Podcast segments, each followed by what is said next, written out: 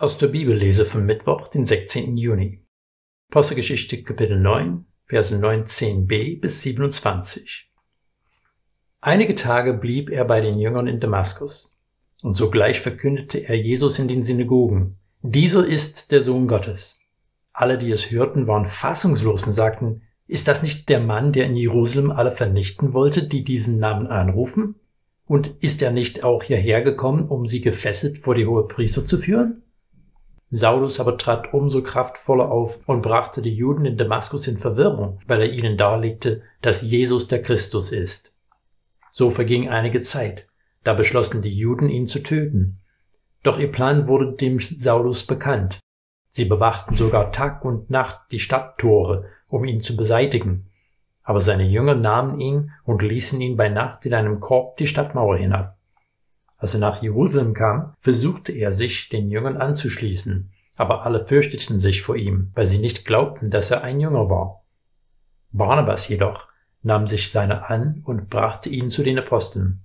Er berichtete ihnen, wie Saulus auf dem Weg dem Herrn gesehen habe und dass dieser zu ihm gesprochen habe und wie er in Damaskus freimütig im Namen Jesu aufgetreten sei.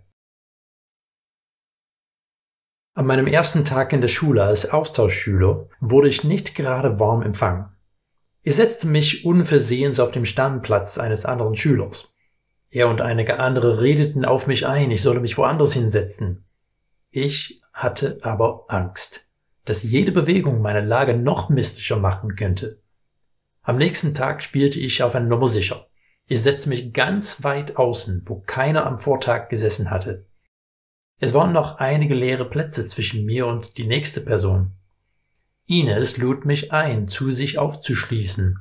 Ich müsse nicht ganz alleine sitzen. Sie war freundlich und hat mir geholfen, Anschluss in der neuen Umgebung zu finden. Jerusalem war keine ganz neue Umgebung für Saulus, aber seine Umstände waren radikal anders als zuvor. Er ging als Verfolger dieser Jesus-Nachfolger fort und ist als feuriger Verfechter von Jesus zurückgekommen. In unserem Text hören wir, dass die Jesus-Nachfolger in Damaskus verwirrt waren und auch die Juden, die Jesus nicht nachgefolgt sind. Als Saulus nach Jerusalem kommt, ist das nicht anders. Er versucht sich der Gemeinde anzuschließen, aber sie trauen dem Frieden nicht. Alle fürchteten sich vor ihm, weil sie nicht glaubten, dass er ein Jünger war. Aber dann kam Barnabas. Barnabas ist uns schon mal am Ende vom Kapitel 4 begegnet. Er heißt Josef aber die Apostel haben ihn Barnabas genannt, Sohn des Trostes. Scheinbar besaß dieser Mann eine besondere Fähigkeit, Menschen zu begegnen, Vertrauen zu wecken und eine ausgeglichene Atmosphäre zu schaffen. Er hatte nicht so viel Angst vor Saulus und hat ihn kennengelernt. Er hat Saulus Geschichte gehört.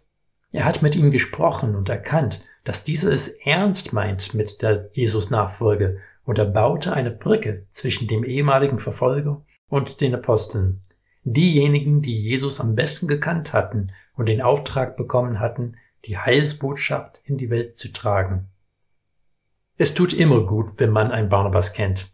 Jemand, der es versteht, die Angespanntheit aus dem Raum zu lassen, Menschen miteinander ins Gespräch zu bringen und Verständnis zu fördern. Nicht jeder kann das im selben Ausmaß, aber wir können alle die Augen aufhalten und den Geist Gottes bitten, uns auch als Ermutiger und Tröster einzusetzen. Barnabas wirkte im Sinne des Jesuswortes selig die Frieden stiften. Und das ist eine Aufforderung für uns alle.